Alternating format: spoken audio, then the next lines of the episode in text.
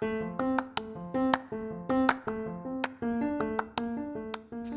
hoy en Hablando de Liderazgo con Albert nos acompaña Micaela Curet, cantante, profesora, una excelente líder que de seguro la va a pasar muy bien y nos va a hablar de su nuevo sencillo Tilín y de su experiencia como artista y como líder. Así que quédate con nosotros que de seguro la va a pasar muy bien. Y ya estamos live. Muy buenas noches, queridos amigos, y bienvenidos a otro episodio más de Hablando de Liderazgo con Albert.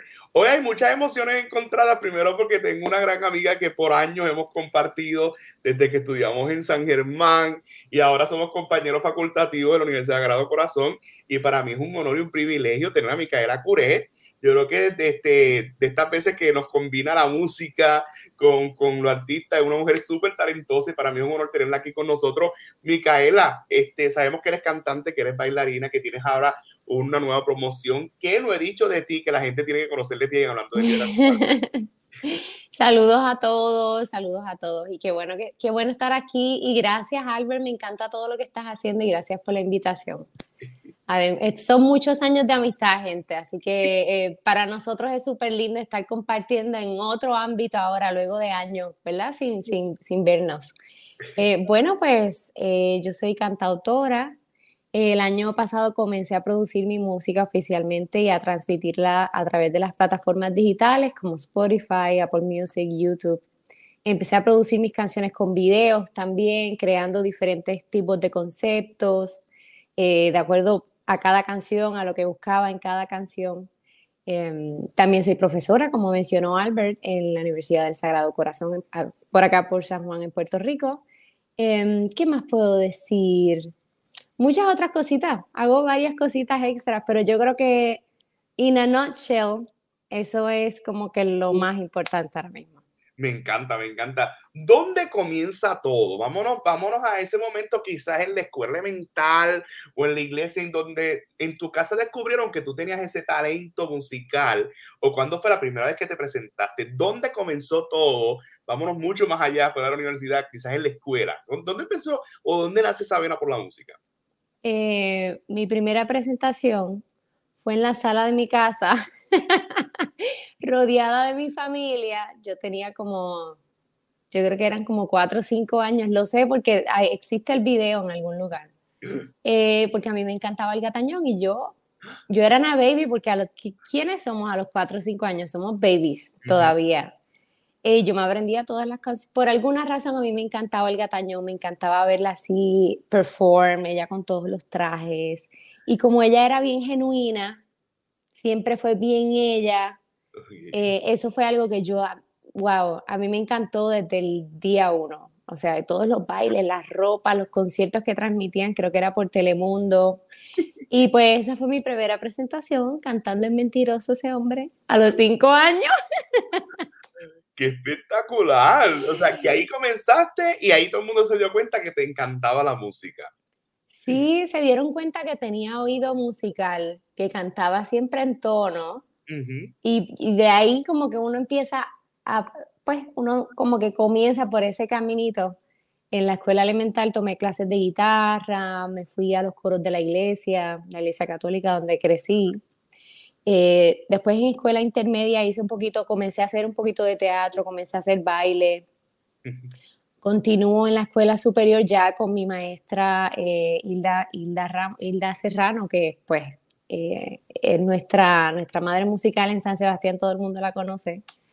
Em, comencé clases profesionales con ellas de canto y también pues participé de lo que era Copani y lo que era Cava, que era una escuela de bellas artes en Aguadilla. Y ahí continúo con todo lo que es música, ya coral, aprender a leer música. De ahí doy el brinquito a San Germán, que es donde nos conocimos, gracias a Dios. Ajá.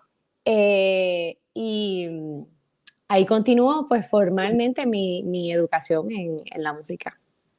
Wow, y, y cuando, cuando fue, siempre, aunque tengamos el talento musical, eh, siempre en la escuela superior tenemos esta crisis. ¿Me voy a estudiar música o qué hago? Eh, me voy a psicología porque ya soy bueno, quizás en casa saben que soy talentoso en esa área, pero van a siempre, siempre está el comentario que dicen, ay, pero te vas a morir de hambre, que si esto, que hay, muchos factores y, quiero irme a esa área, ese momento en cuando tú decides, no, yo me voy a estudiar música, entonces espérate, voy a estudiar música, ¿en dónde voy a estudiar música? Porque hay varias instituciones donde también nos comparamos y decimos, espérate, no, o va para el conservatorio, o va para internet, o va para Inter San Germán. ¿Cómo fue ese momento donde tú decidiste, pues mira, voy a estudiar música y voy a hacer esto y me voy para San Germán? Bueno, número uno, yo soy de San Sebastián. Yo soy del campo. A mí me encantan las montañas, me encanta la naturaleza. Yo crecí al lado de un lago, bien silencioso, mucha calma. Em, y para mí como que irme a San Juan a mis 18 años era como que, como un revolú, como que no, no puedo bregar todavía con eso. y mi, mi maestra de escuela superior que estaba mencionando, la Hilda, ella estudió en San Germán. Entonces ella me dijo, ven acá, ¿por qué no te vas a estudiar educación musical y estudia con estos profesores y esto y lo otro? Yo siempre supe que yo quería estudiar música, así que yo literalmente yo bloqueé todas las voces porque sí, muchas personas me decían, te vas a morir de hambre, eh, no hay dinero, eh, es complicado, es difícil, no se consiguen contratos, no esto, no, no, no, no, no. Todo lo que yo escuchaba era no. Y yo decía, pero es que en mi corazón no existe un no. En mi mente no existe un no. Yo podía ver la imagen de lo que yo iba a hacer con mi vida. Y yo decía, pues me toca ignorar estas voces y me toca creer más en mí por mi cuenta, yo sola, y pues forjar mi camino. Este, y sí, en, ese, en, ese, en esa transición sí, siempre supe que quería hacer música. Y claro, siempre estuvo como que, hmm, puedo estudiar música y puedo estudiar psicología, puedo hacer las dos cosas porque me gusta. O puedo hacer música y también puedo estudiar leyes. O siempre como que estuve ahí como entre dos, dos, Sí, pero al final pues decidí educarme eh, en técnica vocal y en educación musical, pues, y pues muy contenta de haberlo hecho. Wow. Y esa experiencia en San Germán, ¿cómo la describes? Yo siempre eh, tomo un espacio para explicarle a nuestra gente eh, la diferencia entre San Juan y lo que llaman la isla, que obviamente pues eh, en San Juan es muy centralizado. Todo el mundo va a San Juan, es una ciudad metropolitana y nosotros que somos acá prácticamente, como dirían, de la isla, de los pueblos, pues muy bien Elizabeth lo describe, hay mucha paz y mucha calma, pero ¿cómo describes? Quizás te quedaste por el área pero ¿cómo creciste en San Germán? ¿Qué, qué, qué tuviste? Espérate, yo no sabía que yo tenía este potencial. ¿Qué experiencia tuviste en San Germán que marcaron tu vida? Wow, San Germán es como, San Germán es como mi segundo pueblo. Yo, yo le tengo un, aprecio y una estima bien especial a San Germán. En San Germán pasaron muchas cosas lindas, muchas, muchas cosas lindas. Yo creo que eh, donde más yo me desarrollé como artista fue en San Germán y les voy a explicar por qué. San Germán es un pueblo muy activo y muy rico en las artes. No es solamente ir al poli y estudiar en la Inter de San Germán, que fue excelente también, muy buena educación. No fue nada más eso, sino que pues yo quería hacer más y en el pueblo pues ya había un grupo de baile, había un grupo de teatro, así que pues yo quería estar en todo y lo hice así. eh, tuve una agenda complicada, pero creo que era lunes y miércoles tenía baile, martes y jueves teatro, algo así. Yo estaba todo el días, o sea, yo tomaba clases por el día y por la noche me iba al teatro o me iba a ensayar en el grupo de baile y teníamos presentaciones a mí me encantaba, o sea, es que son las artes. Es que es algo, es, bien increíble, o sea, por eso San Germán para mí es, ay, súper especial.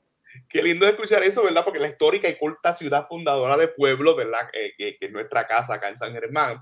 Eh, ¿Cómo pudiste tener esa oportunidad? Quizás no la exposición, que tendrían en San Juan, ¿verdad? Porque obviamente un teatro en San Juan, pues, pues rapidito sales en el nuevo día en alguna de las redacciones, en alguna de las reacciones, y quizás acá en este pueblo local sí es, sí es cierto todo lo que dice Elizabeth, que es rico en cultura, pero ahora hubo una transición en tu vida, luego de San Sebastián, luego de San Germán, decides hacer la maestría en Nueva York. Espérate, no te fuiste a San Juan, te fuiste a Nueva York y Nueva York, ya estamos hablando que una ciudad cosmopolita, bueno, muchos aspiramos a llegar a Nueva York, los artistas llegan a Nueva York, pero espérate, estamos hablando de campo, de la tranquilidad y de momento te vas a Nueva York. ¿Por qué decidiste ir a Nueva York y cómo fue esa transición?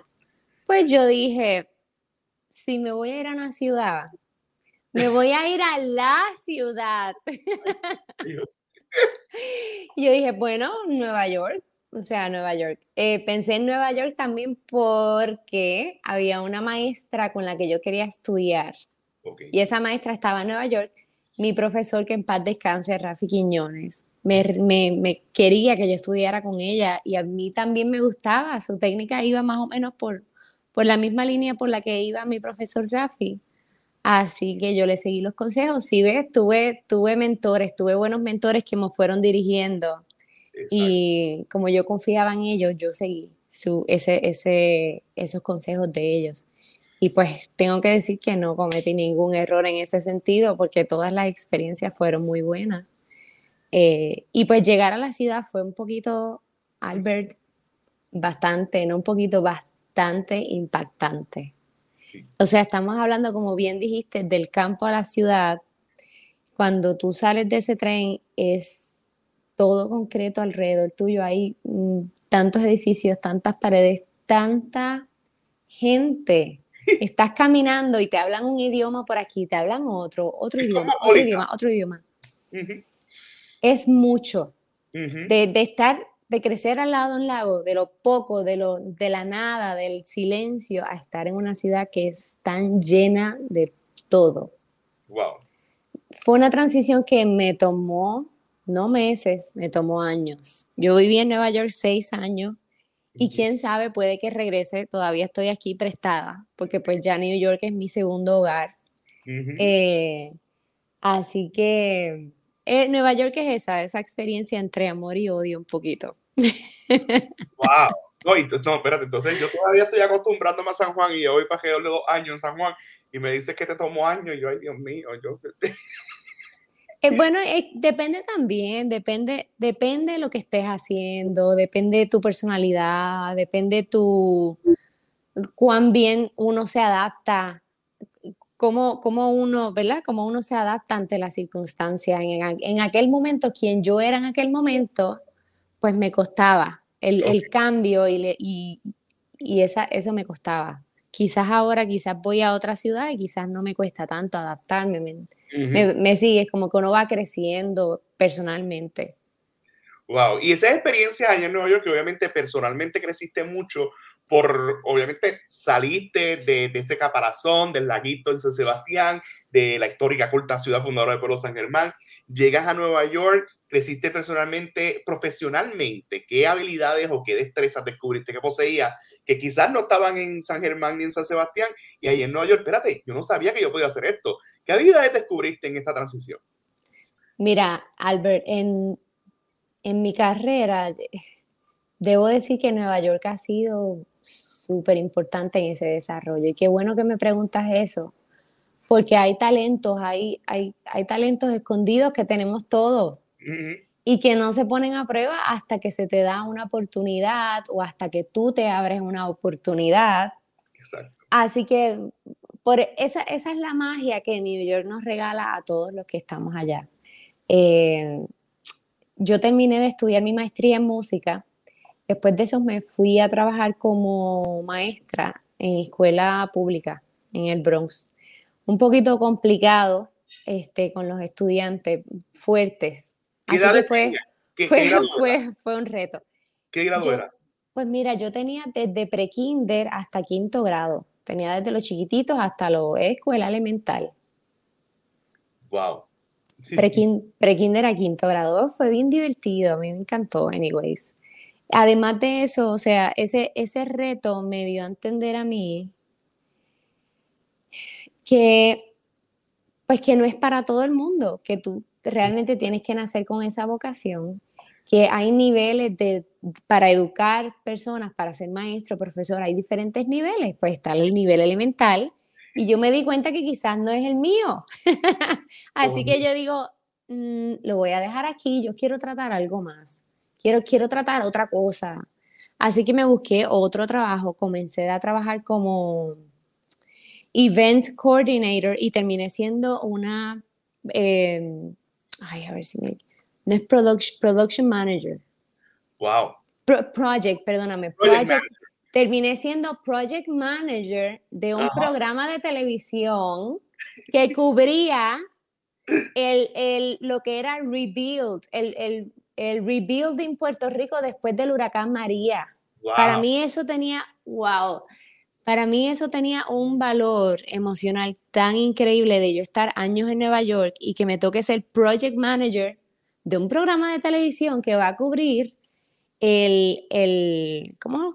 Se me están quedando las palabras en español. La recuperación de, después del huracán. Gracias, la recuperación de Puerto Rico después del huracán. O sea que yo me mantuve trabajando entre Puerto Rico y Nueva York por, por bastante tiempo, viajando, fuimos a muchos pueblos, entrevistamos personas, cubrimos diferentes sectores, educación, salud, eh, economía, energía, todos, ¿verdad? Todos, todos esos sectores que son bien importantes, que se vieron bien marcados por el huracán. Y después estuvimos grabándolo en un canal en el Bronx y lo tenemos todo en YouTube, etcétera. Fue, y ganamos hasta un premio de, en, en, esto que es el periodismo, en journalism. Y ganamos un premio por allá, por Long Island, y fue, fue bien chévere. Qué lindo. O sea que tuviste experiencia como educadora, experiencia en las comunicaciones cuando por fin, que ya estamos llegando a donde queremos llegar, comienza tu carrera artística, como que espérate, déjame grabar, lo dijiste que fue el año pasado de las plataformas digitales, y no sé si, hubo algo después de lo de televisión, este, cómo creciste en, en, ese aspecto y cómo empezaste tu carrera musical. Pues miren, mientras yo hacía todo eso, que es que estaba comentando, yo siempre me mantuve cantando en diferentes sitios en Nueva York. O sea, yo estuve haciendo obviamente las dos cosas. Eh, y creando contactos, haciendo conexiones, que es bien importante. Las conexiones que tú creas al principio son sumamente importantes.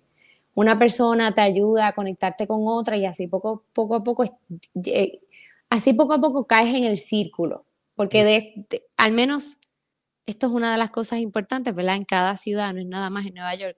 Tienes que entrar en círculos sociales para que te contraten, etcétera, etcétera. Eh, se da a través de conexiones realmente, la mayoría de las veces. Em, entonces comienzo a trabajar, eh, me contratan en una iglesia allá en, en, Nueva York, pues las iglesias pagan por los cantantes y tú tienes que ser un cantante profesional que sepas leer música, porque pues a veces te tira música así de la nada, tienes que leer así a primera vista. Eh, y fue, fue súper lindo. Tuve ese trabajo como por wow, como por tres o cuatro años hasta que comenzó lo de la pandemia. Ahí cambió todo. Antes de la pandemia ya yo había logrado ser cantante de esta orquesta de salsa que a mí me encantaba y es una orquesta de salsa de 11 músicos que viaja, que lleva 10 años de trayectoria, han grabado álbumes, música original, música diferente, yo a mí me encantaba esa orquesta, veo que la cantante se va, así que yo tiré mensajitos por Instagram, yo caramba, yo quiero ver si me audicionan porque a mí me encantaría estar. Y salsa es un género pues que también es parte de nosotros, es de nuestra cultura. So, yo como que yo necesito estar cerca de Puerto Rico aunque esté en Nueva York. Eh, y pues fue bien chévere. Albert, me escogen en esa orquesta, que es la Williamsburg Salsa Orchestra. Estábamos ready, pero pasa la pandemia. Me quedo sin el trabajo de la iglesia, ¿verdad? Que cantaba todos los fines de semana. Hacía bodas también, hacía quinceañeros, hacía muchas otras cositas. Los guisos, pero en este caso en Nueva York. Sí, sí, sí.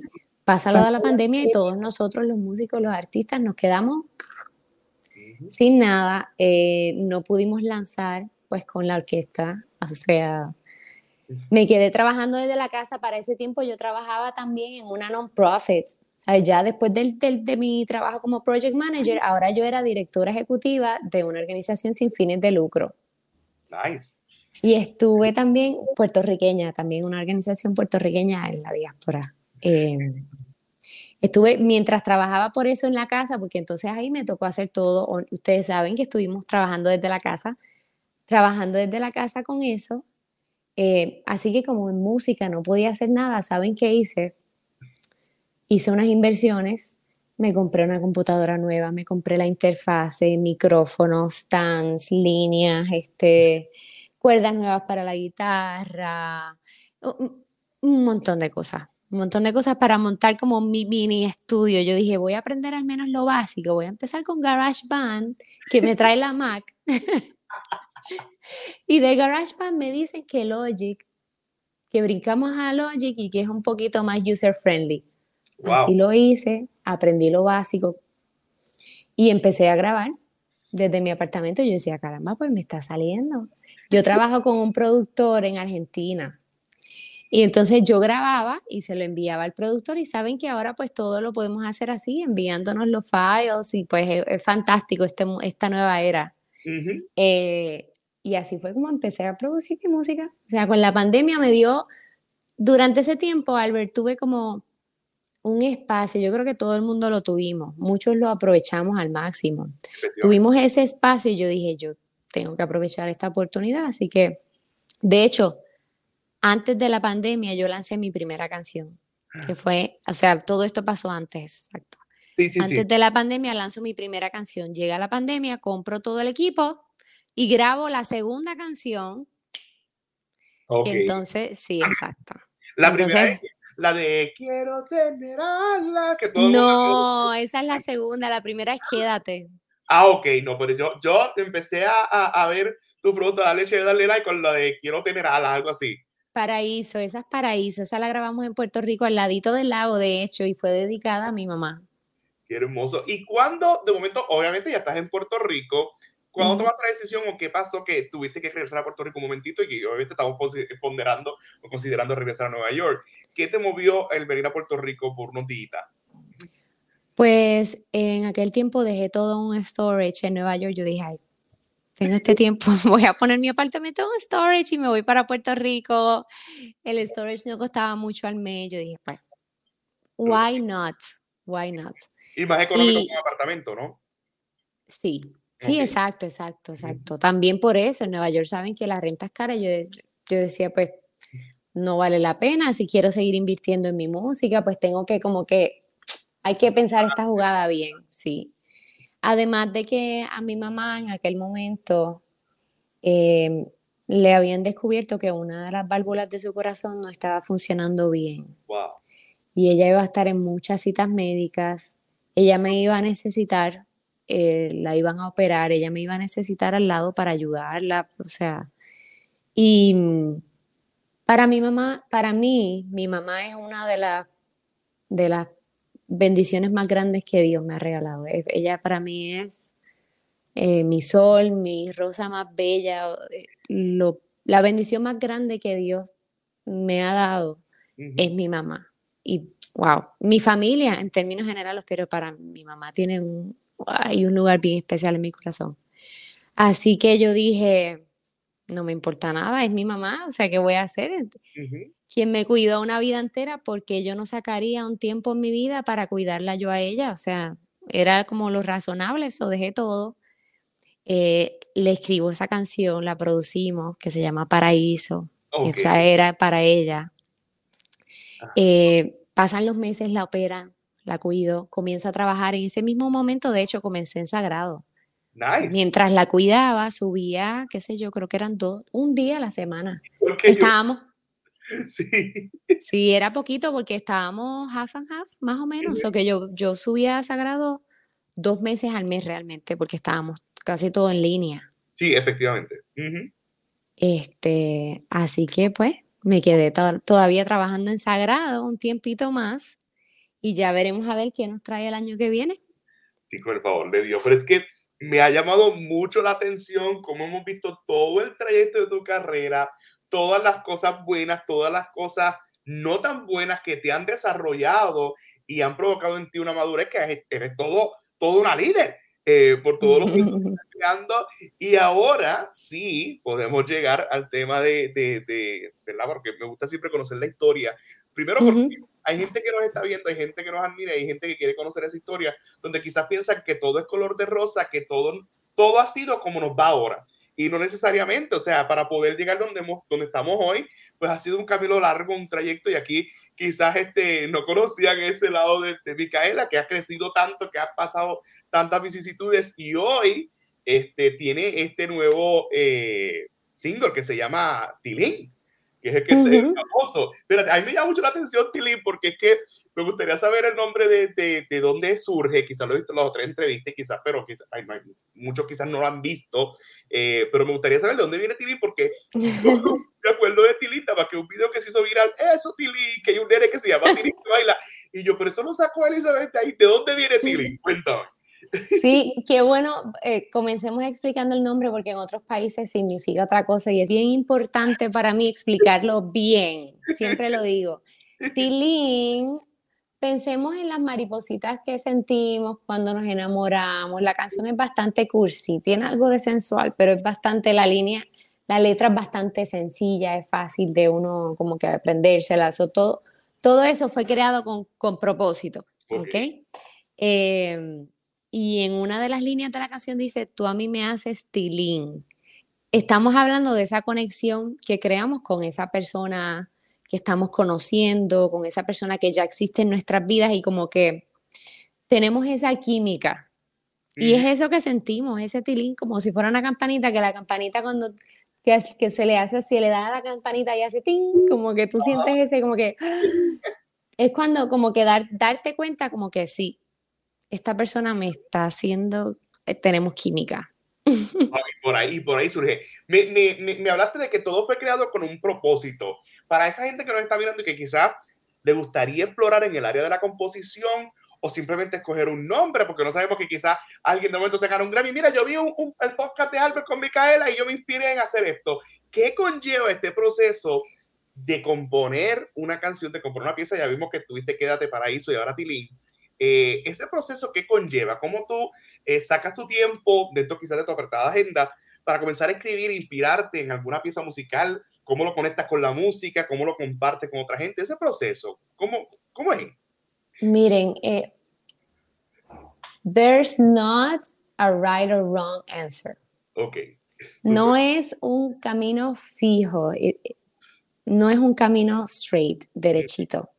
Es un camino más bien así, mire, a lo que me refiero es que nosotros los artistas, eh, nuestro proceso de crear algo nuevo es diferente para cada cual. Y a veces una canción nace de una letra, algo que escribí, o nace de alguna melodía que, que, escuché, o nace, pues, pues toda, en todas mis producciones ha venido de, de diferentes lugares, ¿no? Es algo, es, es, difícil explicarlo. Lo que sí les puedo decir es que es bien importante para nosotros separar el tiempo y el espacio para que esa musa llegue. Porque es bien fácil seguir corriendo con nuestra vida y decir, ay, no estoy motivado, no me llega la musa, me tiro en el mueble y me pongo a ver Netflix y soy un couch potato por el resto de mi vida. No, no es bien importante, uno, el desarrollo personal, porque si no estamos desarrollados personalmente, no va a salir nada de nosotros, absolutamente nada. Eh, para mí eso, eso al menos esa es mi opinión y para mí ese ha sido eh, de, mi, de mis centros, de, de, las cosas que yo, ¿verdad? Mis acuerdos por los que yo vivo. Eh, así que separar ese espacio es bien importante para comenzar a crear. Fíjate, me llama la atención cuando hablas de desarrollo personal, que quizás ese momento en que, ¿cómo, describirías desarrollo personal? A mí me encanta eso. Hmm. Yo creo que es, es, un, yo creo que todos en algún momento deberíamos dedicarnos un poquito más de tiempo y amor a entendernos, a conocernos. Yo creo que muchas veces no nos conocemos, no nos entendemos y por eso vamos por la vida un poquito perdidos realmente sin saber a dónde vamos, con muchas ideas, muchos sueños, muchas cosas que queremos lograr, pero no nos conocemos, no sabemos qué necesitamos eh, para llegar ahí. Una cosa tan simple, por ejemplo, yo sé que yo necesito gente a mi lado. Yo necesito gente a quien yo pueda abrazar, a quien yo pueda decirle, te quiero, te amo. Yo necesito gente, porque eso es una de las formas en cómo en cómo yo siento que pues estoy siendo útil, estoy siendo amada, yo eh, puedo dar amor y e, el amor es una de las fuentes de energía en nuestras vidas, de motivación también. Eso, eso es un detallito, miren, así, mínimo, de todas las cosas que podemos hacer si nos conociéramos bien. Al menos otra cosa que les puedo decir, yo sé que yo no puedo trabajar con demasiadas cosas a la vez. Si no me organizo bien y si no planifico. En mis días libres yo agarro mi libretita y pongo todos mis to-do lists. pongo alarmas en mi teléfono. Eh, trato de siempre estar organizada porque si no lo hago, ya yo tengo unas tendencias y esa soy yo, porque a mí me gusta ser bien abierta. Tengo unas tendencias de irme con mucha ansiedad eh, y no duermo. Yo he tenido periodos malos de ansiedad y de no dormir. y en ese proceso de conocerme, yo voy ajustándome. Y ya una vez que tú empiezas como que a sentirte bien todos los días, miren, la creatividad llega, las ganas llegan, pero no es de la nada. No es que va a ocurrir algo sin nosotros hacer algo. El primer paso, yo creo que el primer paso está en nosotros. Nosotros tenemos la potestad. Tú das el primer paso y poco a poco todo lo demás va haciendo, va haciendo sentido. Y así me pasó con todas mis producciones, con todas. El primer paso, ¿por dónde quiero comenzar? Entonces ya tú vas creando, ya tienes el primer paso. Y ya después vas creando, ¿cuál es el concepto? ¿Qué significa esto? ¿Qué colores quiero usar? Eh, quiero tener un logo. Quiero, ¿cómo va a ser el video? Que pegue con la canción. Que este instrumento también eh, tenga sentido con el video. O con, y uno lo va formando así. En Tilín fue uno de esos proyectos, yo creo que de los más, de los que he tenido, el más como que compacto, que todo, absolutamente todo, yo estaba bien, como que no, no, no, yo quiero que todo esté atado, una cosa con la otra, pero ¡ah! al margen, como uno dice. Sí, pero yo creo que la experiencia con las otras dos te ayudó a que quizás esta eh, tuviera estos elementos que quizás obviaste en las otras dos, pero ahora, espérate, ahora quiero entrarme a este tema, porque espérate, me hablaste para eso que fue un homenaje a mami. Y quédate, que fue el primero, espérate, un momentito al origen. Vamos un paréntesis, vamos un momentito a quédate. ¿Qué pasó con quédate? Que fue la primera. Ay, sí, quédate es bien linda. Esa, esa yo la, de hecho, la escribí, la escribí con mi expareja. Fue bien linda. Quédate, una canción de amor, también un poquito sensual, pero bien. Em, una vez que tú la escuchas, se te pega al oído porque es bien repetitiva. Oh. Y es bien chulita, es bien, bien, a mí me encanta, de mis favoritas. Es la primera que produzco, no es mi primera canción, pero es, la primera que dije como que esta canción creo que tiene potencial y, y como surgió y nació de un lugar tan lindo que era e, ese amor eh, que nos teníamos ambos, pues fue bien especial. Y de hecho en el video, van a ver en el video, el video lo grabé, lo grabé con esa persona también. Wow, súper, súper, súper. Así, que, se queda, se queda eso para la historia ahí marcado, que es algo súper lindo. No es, no es una historia triste, no hay por qué eh, estar tristes o se queda en la historia una, algo lindo. Qué bien, me encanta, me encanta. Con esta experiencia de Tilín hemos visto que has estado en varias entrevistas, que has dado una promoción espectacular y hemos visto el crecimiento, ¿verdad? Y obviamente yo te traje en un contexto donde si alguien tiene dudas de que Elizabeth, de que Micaela ha hablado de liderazgo hoy, este, está un poquito equivocado porque ya habló de planificación, eh, habló de composición, habló de todo un proceso de creación que yo estoy aquí con la mente, Dios mío, esta niña me ha dado tantos y tantos tips que estoy que quiero cambiar el mundo luego. Mira, eh, Micaela, partiendo de, de, de esta línea, eh, háblame de esta experiencia con las entrevistas. Yo creo que esta es la 18 o la 20. Yo no sé cuántas entrevistas llevas ya. Esta eh, las entrevistas. ¿Cómo te ha ido? Cuéntame. Es como la 20, de hecho, Albert, sí. me encantan. me encantan. ¿Sabes por qué me encantan? Porque eh, en todas me hacen preguntas diferentes y como que, ay, no sé, me, me fascina el hecho de que tengo un outlet, tengo un lugar en donde puedo dejar, dejar ahí eh, mis ideas, explicar cómo son mis procesos y sobre todo inspirar. Para mí es bien importante, o sea, ¿de qué vale hacer música? ¿De qué vale hacer lo que hago? ¿De qué vale ser líder? Vamos. ¿De qué vale ser líder? ¿O, o qué, qué, es un líder? ¿O somos líderes si no inspiramos realmente? Y para mí la inspiración eh, sumamente importante y eso con mis estudiantes, mis estudiantes lo saben, que es, yo prefiero, Albert, antes de dar la clase, dar cinco minutos de que hablemos, de, de yo asegurarme que yo estoy siendo alguien en la vida de mis estudiantes, que yo estoy inspirándolos a ser mejores personas y mejores artistas, en lugar de, vente, eh, vamos a cantar. No, no, no. Me gusta, no sé, esa soy yo, eso es algo que me distingue mucho, creo, y es algo que en las entrevistas me ha encantado, yo, ay, me fascina, me fascina hablar.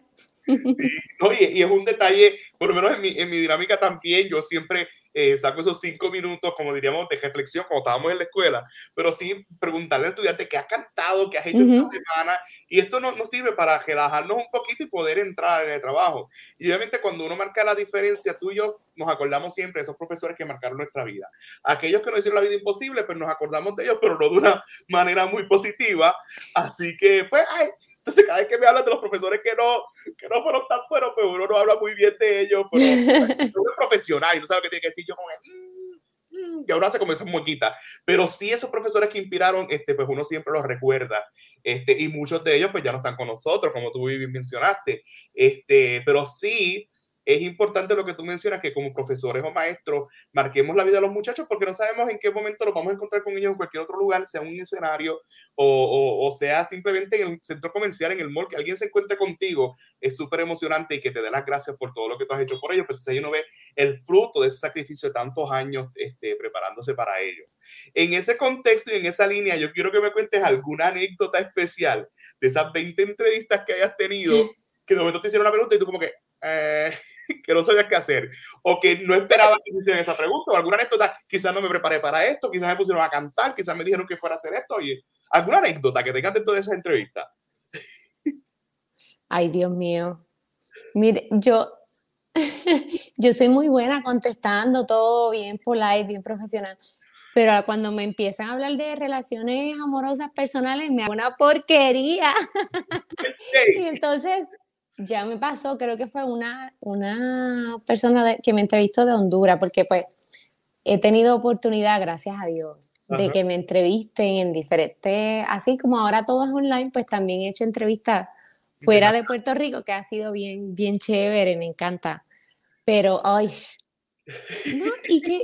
¿Y dónde está Micaela? ¿Y de dónde sale Tilly? ¿Y dónde está este amor? ¿Y qué pasó ahora? ¿Y tienes pareja y todo? Es como que muchos detalles que uno considera quizás un poco más personales, pero pues ya cuando uno se abre a este mundo artístico, sea en el nivel que sea, yo no tengo que ser J-Lo para que me estén haciendo esas preguntas. Ya ven que me las están haciendo. Así que un poquito complicado, Albert. O sea, que en esa entrevista, cuando te hicieron esa pregunta, y tú como que, Sí, yo, y, yo soy bien expresiva, soy yo me amo como yo soy, yo pongo todas las caras y me quedo como que, ah, dame un segundo en lo que pienso cómo te voy a contestar. Ok, wow. Sí, por lo menos yo, por bueno, aquí los que me conocen y han visto y los he tenido aquí, porque me metes a entrevistar si el líder, ya voy, no me acuerdo de cuánto voy ya, pero ya estamos llegando. Pero yo siempre a, todos mis invitados les envío una lista de preguntas. Y obviamente si hay alguna pregunta con los cuales nuestros invitados no están de acuerdo, pues, pues, me dejan saber para prepararnos. Por lo menos tuviste que en esa lista yo no voy a preguntar nada de esos temas porque quiero que el, que el invitado se sienta bien. Y a veces son detalles que quizás los compañeros que hacen entrevistas como esta no están preparados. Porque imagínate que tú me compas a llorar aquí, se me compra este, y yo ahí no tengo tiempo para eso. Yo necesito que todos disfrutemos de este evento. no, no voy a llorar, no voy a llorar. y quiero hacerte llorar. Hay unas preguntas medulares que yo le hago a todos mis invitados y aquí no es la excepción, porque quiero hacer esa acumulación. Eh, y esas preguntas van dirigidas a, a, varias cositas que a mí me encanta conocer de mis invitados. ¿Algún libro favorito? Yo por lo menos, según te, te, te veo en las redes, siempre estás leyendo algo, pues obviamente si lees mucho tienes que tener un libro favorito. Este, mencióname tu libro favorito. Ay, Dios mío, tengo varios, pero pues, voy, a, voy a decir, porque pues de acuerdo a etapas de nuestra vida son diferentes, supongo. Voy a, voy a pensarlo así. Em, los cuatro acuerdos de, Don Miguel Ruiz. Ah, sí, excelente. ¿Qué te llama la atención de ese libro? Pues yo pienso que ese libro como que me le siento que me dio un poquito más de forma de cómo vivir, mm. de cómo eh, crear también mis propios acuerdos, de cómo entender que hay acuerdos que vienen por, por generaciones que no necesariamente son los acuerdos con los que queremos vivir. Este, así que uno se ajusta y comienza a vivir por ahí. O sea, a mí me encantó, me encantó. Eh, de la sabiduría tolteca. Sí, es como open-minded en, en, cierta parte y, y hay un cambio, Albert, cuando uno comienza a vivir bajo esos acuerdos y bajo los que uno crea también, hay un cambio alrededor tuyo en, todo.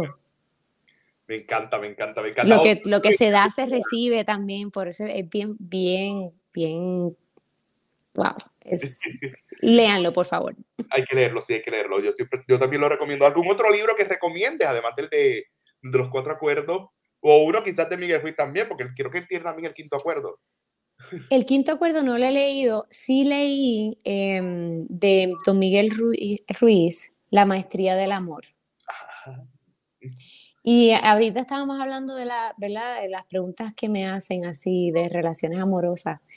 Sí hay importancia en estos temas, porque estos son experiencias normales que pasan en nuestra vida, esto es real, estas son cosas reales, que nosotros como artistas o nos desarrollan mucho o nos destruyen, claro, tú decides si te dejas destruir o si lo utilizas y lo inviertes en tu pasión, en lo que es en tu música. Así que este libro de la maestría del amor no solamente habla de relaciones amorosas, esto es porque el amor no pertenece nada más que a dos personas, el amor es universal. Amor es lo que ahora mismo yo hablando con Albert y, dedicándonos un ratito de tiempo. Miren, miren qué cosa linda.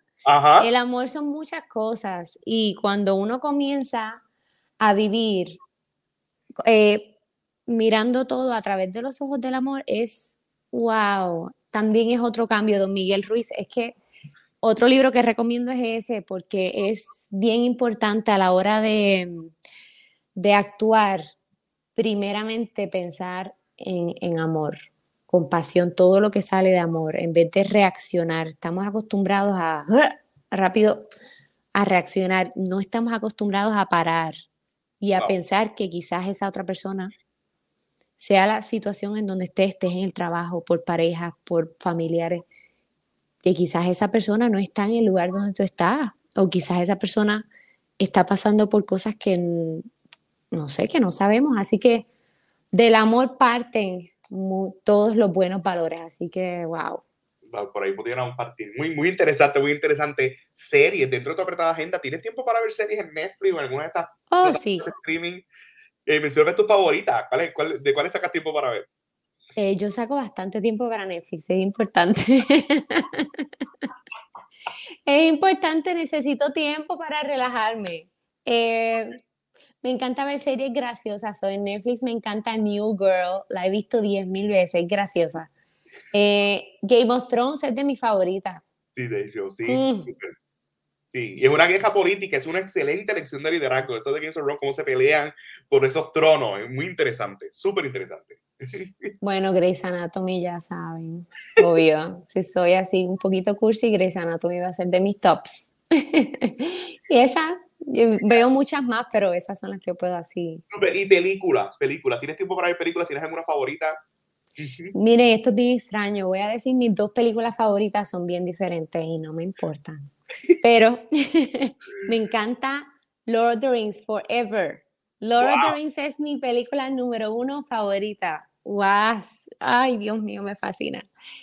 ¿Y saben cuál otra más? Porque saben que soy cursi y así media romántica y todo. The Notebook. Así que está Lord of the Rings y The Notebook. Yo creo que todas las nenas siempre tienen algo con el notebook. Yo tengo que ver el notebook, estoy un poquito atrasado en notebook. estoy un poquito al día y más ahora en Costa Rica que tengo un par que es un freak de Lord of the Rings que me pudo explicar porque son películas que si tú no estás en ese ámbito, en ese campo literario, porque eso es basado en, unos libros, pues entonces pues, sí. perdido. Y yo dije, wow, porque yo no conocí esto antes, porque quizás vi la película las dos horas ahí, no entendí nada, que será anillo, whatever, pero súper interesante. Y no, pues obviamente, ya que estaba hablando de la voz, pues tenemos que crecer en ese aspecto. Esta pregunta siempre se la hago cuando traigo músicos y artistas. Eh, al, tu artista favorito, imagino que dentro de ese estado que Tañón, pero ¿quién otro más? De esos artistas que admira. Ay, Dios mío, ahí está difícil, Albert, porque son muchos. Son muchos. Uno de esos es Lady Gaga. ¡Wow! O sea, que pueden ver el cambio. Ese Olga Tañón, siempre desde pequeñita, Olga Tañón fue como mi ídolo. Es como. Eh, ya después de eso uno va creciendo. Yo crecí mucho con la salsa, escuchando mucha, mucha, mucha salsa. ¿Y qué eh, ¿A quiénes pudieras describir? Además de Lady Gaga, me imagino que en el merengue tienes a Olga Tañón y en la salsa, ¿quién tiene? Es que es bien difícil, yo te entiendo, yo, te entiendo. Es que eh, sí, pero sí, eh, sin duda alguna, Tite Curet ha sido uno de, de, mis favoritos de escritores, poetas, o sea, sus letras influyeron mucho en los años 70 cuando estaba la Fania, cuando la salsa estaba en su pic.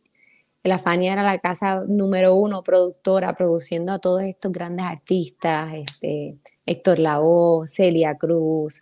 Si te diría que entre todos, Celia, la historia de Celia Cruz es bien inspiradora y ella es una de mis tops.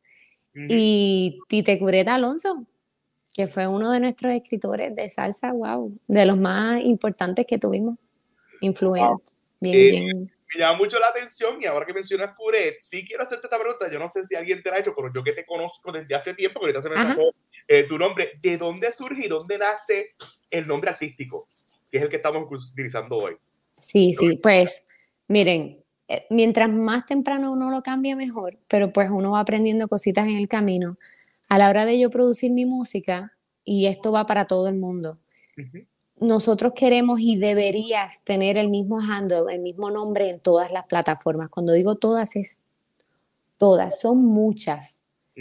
Está la pregunta de cómo verificas que tu nombre esté disponible en todas las plataformas. Pues para los que no saben, hay unas páginas en internet que te dan ese servicio. No tienes que ir una por una, no tienes que ir a Facebook, no tienes que ir a YouTube. Tú vas a esa página y pones tu nombre y esa misma plataforma te hace el search, te hace la búsqueda. Si quieren saber de eso, Albert, si alguien te pregunta, me deja saber, yo te envío el, link porque yo sé que al, principio es como que un dolor de cabeza, créanme. Pero eh, mi nombre legal personal, pues es un nombre bastante común, créanme, nombre y apellido bien común. Así que yo estuve un montón de tiempo tratando de buscarle la vuelta, cómo yo puedo tener el mismo nombre en Spotify, YouTube, Instagram, Facebook, Twitter. Se me hacía bien difícil, así que hubo un tiempo en que yo me cansé y yo dije, pues necesito otro nombre. Tengo que buscarle la vuelta. Entonces, en este tiempo de reconectar con la cultura, estando en Nueva York, estoy, voy de camino a mi apartamento y me pongo a escuchar, estoy escuchando salsa y escucho esta canción que dice, eh, ay, ay, ay, Micaela se votó. y yo dije, para mí fue como, Micaela, pero qué nombre tan bello. Yo me siento Micaela, Micaela, y me quedé así toda la semana, estuve, Micaela, Micaela, Micaela. Micaela, yo me siento Micaela, me voy a llamar Micaela. y entonces el, eh, Curet pues añade de esa, de esa admiración increíble que tengo por, por Don Tite. Wow. Y con mucho respeto, siempre lo digo, lo, lo adopto con muchísimo respeto y admiración. No, pero qué, qué, qué inspiración, porque yo siempre que veía yo, ay, Micaela, porque una vez cuando uno escucha quizás una frase o una canción, un nombre siempre lo relaciona con la música. Nosotros siempre estamos escuchando música, de momento hay una frase que quizás no escuchamos constantemente, pero alguien la menciona, este, y de momento uno lo relaciona con la música, porque ahora mismo eso de Micaela, pues yo, ay, ay, ay, Micaela, y hay unos Mira. se dan en el contexto eh, del, del país donde se compone la canción. Es cierto, y quiero comentar algo, Albert, es que bien importante. Eh, siempre van a haber personas que van a criticar lo que uno haga. Eh, he tenido muchas personas que han criticado, que han hecho sus comentarios, han dado sus opiniones sin yo pedirlas. Así que, ¿por qué comento esto? Eh, porque si a alguno de ustedes que nos está escuchando les pasa esto, pues miren, esto es parte, parte de la vida, parte del crecimiento y llega un punto donde tú tienes que aprender a callar esas voces o a ignorarlas, las escuchas, pero no puedes permitir que esas voces eh, lastimen la imagen que tú tienes de ti mismo o lastimen el sueño que tú ves realidad en tu mente. Nadie, absolutamente nadie puede ver lo que únicamente tú puedes ver en tu mente, lo que cabe en tu mente, cabe en tu mundo, como dice siete. Si tú lo estás viendo posible en tu mente es porque lo puedes ver en tu mundo, pero nadie más lo ve porque existe en tu cabeza, ¿me entiendes? Entonces, nos van a criticar, nos van a decir cosas y pues... ¿No te gusta, pues? Si no les gusta... yo me acuerdo cuando yo dije, hablando de liderazgo con alguien, alguien lo dijo en un tono sarcástico, me acuerdo donde, creo que fue en una fiesta, y alguien me dijo, wow, qué mercadiable. y yo, sí, eso va a pegar mucho, y yo, ajá, por lo menos estoy haciendo videos, ¿tú qué has hecho? Porque si yo me muero hoy, hay un montón de videos en las plataformas y dejé algo para mi gente y yo no sé en qué momento, obviamente están los videos, pero también están los podcasts. Y, y yo he sabido que gente me escribe y yo, pero cuando, o sea, uno piensa que lo están viendo en el live, pero como esto se queda grabado, en cualquier momento alguien puede estar escuchando esta entrevista mientras yo estoy en un avión, mientras yo estoy durmiendo, hay alguien escuchando esto. Así que de verdad casi, mira, nos hemos pasado el tiempo y me eran 45 minutos, pero esto ha estado tan bueno que hemos extendido el tiempo. Entonces tú viste que hay una cláusula que dice que si se pone bueno, lo extendemos. Eh, si la gente quiere invitarte a una entrevista, quieren tener alguna clase contigo, quieren reunirse contigo, quieren invitarte a cantar, ¿dónde te pudieran conseguir? Claro que sí, pues mire, me pueden conseguir a través de las redes sociales. Instagram es la número uno, siempre estoy en Instagram. Eh, y en todas las plataformas, en todas las redes sociales y en las plataformas digitales me pueden encontrar así bien fácil por Micaela Curet. Bien importante que recuerden que Micaela es con K, Micaela Curet y así y en confianza me escriben. Es bien bonito cuando me comentan, porque me gusta saber las opiniones de ustedes, de mi música, de las letras, que les, si les recuerda algo. Bien importante que me escriben porque me encanta crear conexiones. Así que pues por ahí estamos. Súper bueno, Micaela, gracias por tu tiempo, gracias por contarnos toda esa historia, eh, donde nos hablas desde que comenzaste hasta donde estás hoy. De seguro que es muy inspiracional para todos nuestros estudiantes que nos están viendo y cualquier persona que se esté inspirando, está buscando la manera de decir, como tú dijiste ahorita, por dónde empiezo o por dónde comienzo, ¿verdad?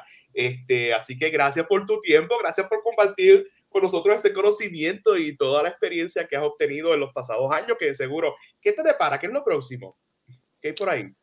que Wow, eh, que pueda contar pues un álbum musical. Wow. puede que salga, sí, puede que salga el año que viene, o como puede que salga en el 2022, porque quiero, quiero, quiero darle amor, así que no lo quiero. El año que viene o el 2020. El año, espérate, no, no, ay Dios mío. Dios mío, si ya estamos en el 2022, auxilio, auxilio. El año. Ven cómo es es que, miren, les voy a decir, los años pasan a las millas. Sí, que sí que, ay, Dios mío. O sea, que sería el año que viene o el 2023. Exacto. El año que viene o el 2023. Gracias, Albert, por corregirme. si no, si va a quedar esto y la gente, no, tenemos que reírnos porque estamos live.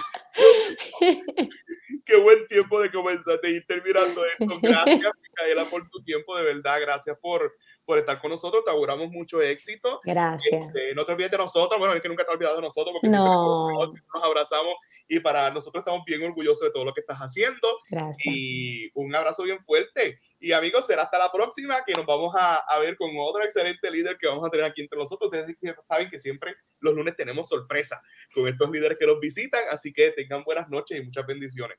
Gracias.